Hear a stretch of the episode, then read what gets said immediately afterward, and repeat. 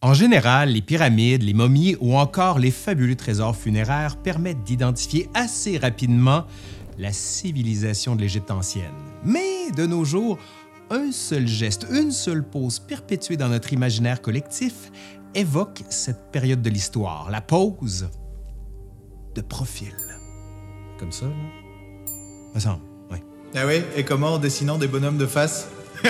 Non. En effet, cette dernière semble avoir été la pose standard des représentations en deux dimensions. Il semble donc qu'elle se soit insérée dans notre mémoire collective de manière presque automatique. On doit cependant à certaines productions contemporaines la consécration de la pose de profil comme stéréotype de l'Égypte ancienne. C'est le cas notamment de la célèbre bande dessinée publiée par René Goscinny et Albert Uderzo. Astérix le Gaulois. Dans une de ses aventures, celle d'Astérix et d'Obélix, qui est publiée en 1965, les Gaulois découvrent le pays de Cléopâtre, accompagnés du druide Panoramix. En bon touriste, ce dernier se fait graver le portrait au pied des pyramides. On lui demande alors de prendre la pose de profil. Comme ça, là. En tout cas. Plus tard, le cliché est de retour dans la version cinématographique, Astérix et Obélix, Mission Cléopâtre, sortie en salle en 2002. On y voit Panoramix, posé de profil, en train de demander à ne pas être sculpté trop court. Ne sculptez pas trop court. Non, non, non, non. Finalement, en Amérique du Nord, on peut légitimement supposer que la chanson du groupe The Bengals a achevé d'immortaliser ce cliché avec son titre Walk Like an Egyptian, sorti en 1986. Walk like an Egyptian. Mais sait-on pourquoi les Égyptiens étaient représentés de profil? Comme ça, là. Allez, aujourd'hui, euh, l'histoire nous le dira, l'histoire des profils égyptiens. Ben, en fait, de pourquoi on est de profil. Je suis pris. Je suis- je suis pris.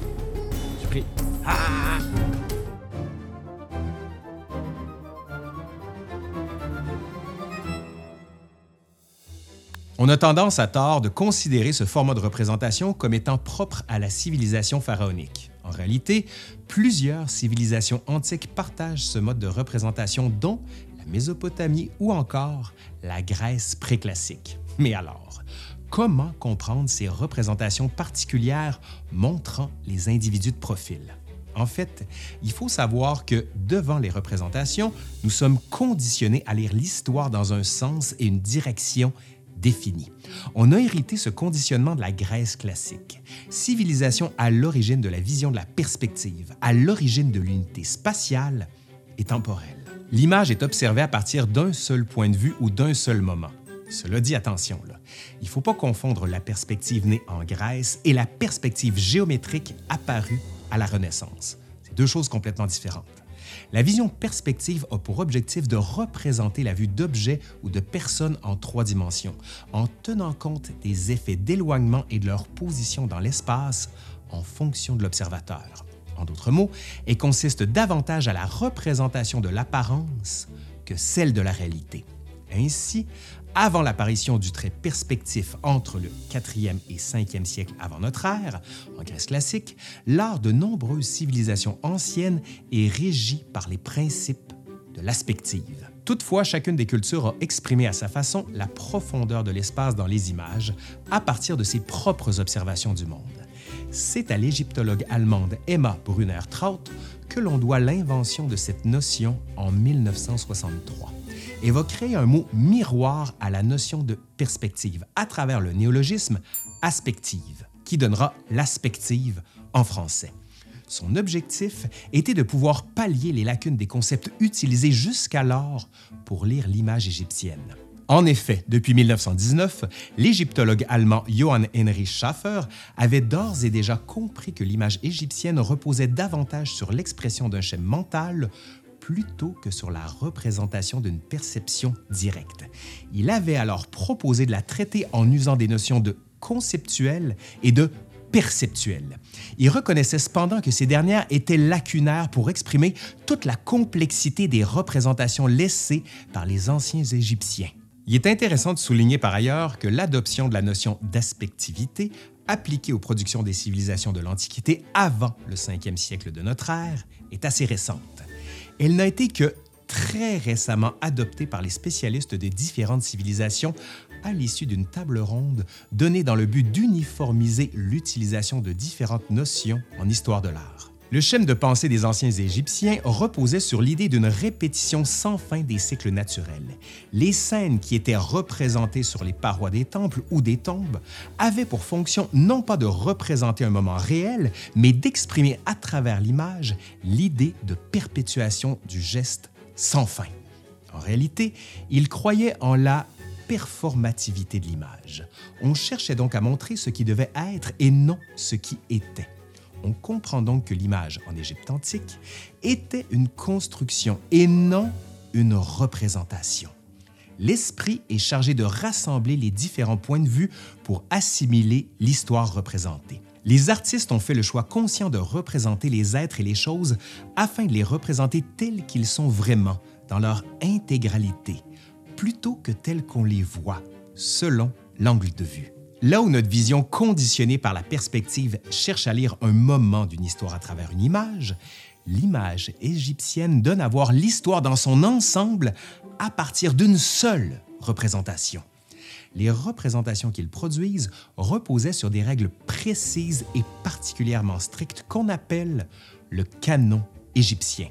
Chaque représentation correspondait à un nombre précis de carreaux. Ainsi, le corps est représenté depuis plusieurs points de vue et de façon simultanée et frontale. Le regard est toujours orienté dans la même direction que les pieds. Lorsqu'il était question de représenter le corps humain, les artistes devaient respecter des dimensions précises. Il était dessiné à l'intérieur d'un quadrillage de 18 carreaux de haut. Deux carreaux pour la tête, quatre du cou au bas du ventre, six du ventre aux genoux et six des genoux aux pieds.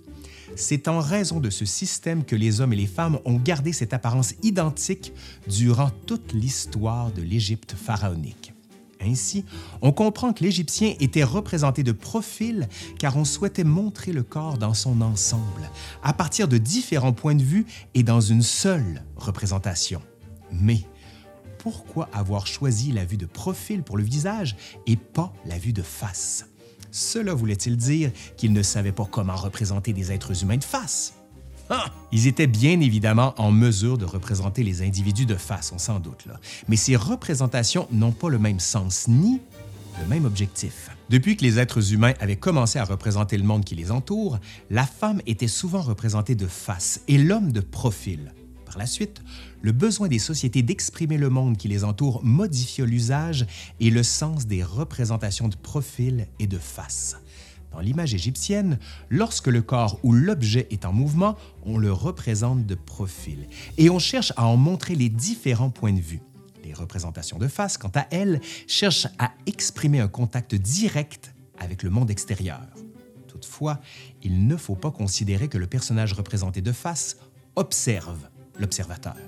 La représentation n'est pas faite pour interagir de façon directe avec un spectateur. Par exemple, les yeux Ouija, souvent représentés sur les cercueils, permettent aux défunts de regarder le monde à l'extérieur. Les divinités Bess et Hathor, quand elles sont représentées de face, répondent à leur fonction apotropaïque. Ils observent le mal et le repoussent.